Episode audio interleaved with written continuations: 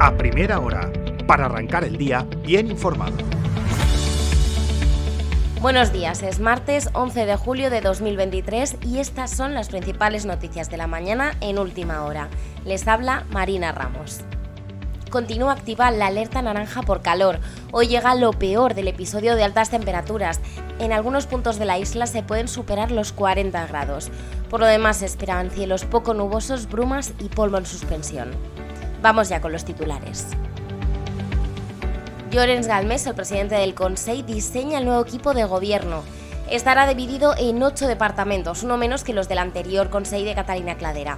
Esto se deberá a la fusión de la Consellería de Movilidad e Infraestructuras con la de Territori, que asumirá el popular Fernando Rubio. Mayor sorpresa ha causado conocer que una desconocida que fue en las listas de Vox en Minisalem y no logró representación será consellera. Se trata de Pilar Amate, que se encargará de promoción económica y desenvolupament local. En clave nacional, ayer se celebró el cara a cara entre Pedro Sánchez y Núñez Feijó en Antena 3, una cita bronca y sin debate.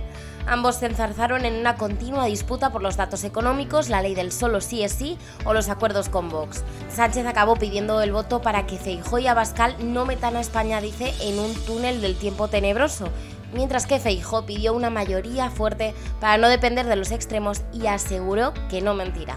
Volvemos a Mallorca. Aquí un tribunal eclesiástico ha exculpado a un sacerdote acusado de abusos sexuales. El tribunal descarta que fuera consciente de que la denunciante tenía una discapacidad intelectual, pero le impone una penitencia. La mujer denunció en 2020 al Obispado de Mallorca haber sido víctima de abusos sexuales por parte de tres religiosos hace ahora 30 años. Y seguimos con la Iglesia porque el Papa Francisco ha nombrado a Chisquia Valladares del CESAC miembro del Sínodo participará en la celebración de la Asamblea, donde por primera vez las mujeres tendrán derecho a voto. En Palma, la EMT en jaque. 82 buses están averiados y en el garaje por falta de mecánicos. Hay entre 14 y 16 conductores esperando a que se arreglen los autobuses. El regidor de movilidad, Antoni Deudero, dice que los mecánicos no están formados para la nueva flota. Y un problema parecido tienen en el SAMU. La semana pasada 12 ambulancias de Mallorca estuvieron paradas por falta de mantenimiento. El sindicato USAE de auxiliares de enfermería denuncia que sufren una mala gestión. Y acabamos con una noticia positiva la arquitectura mallorquina vuelve a llevarse premios internacionales. Las viviendas Exo Residence en el barrio de Nauyevante, en Palma, se llevan tres premios europeos de diseño. Vamos ya con los deportes.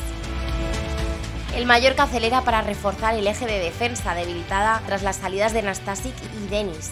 A su vez, el interés de la Real Sociedad y del fútbol árabe alejan a Darde.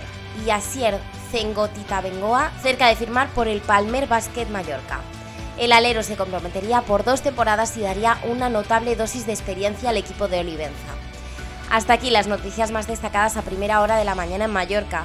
La información, ya saben, actualizada y al completo en la web de ultimahora.es. Pasen un feliz martes.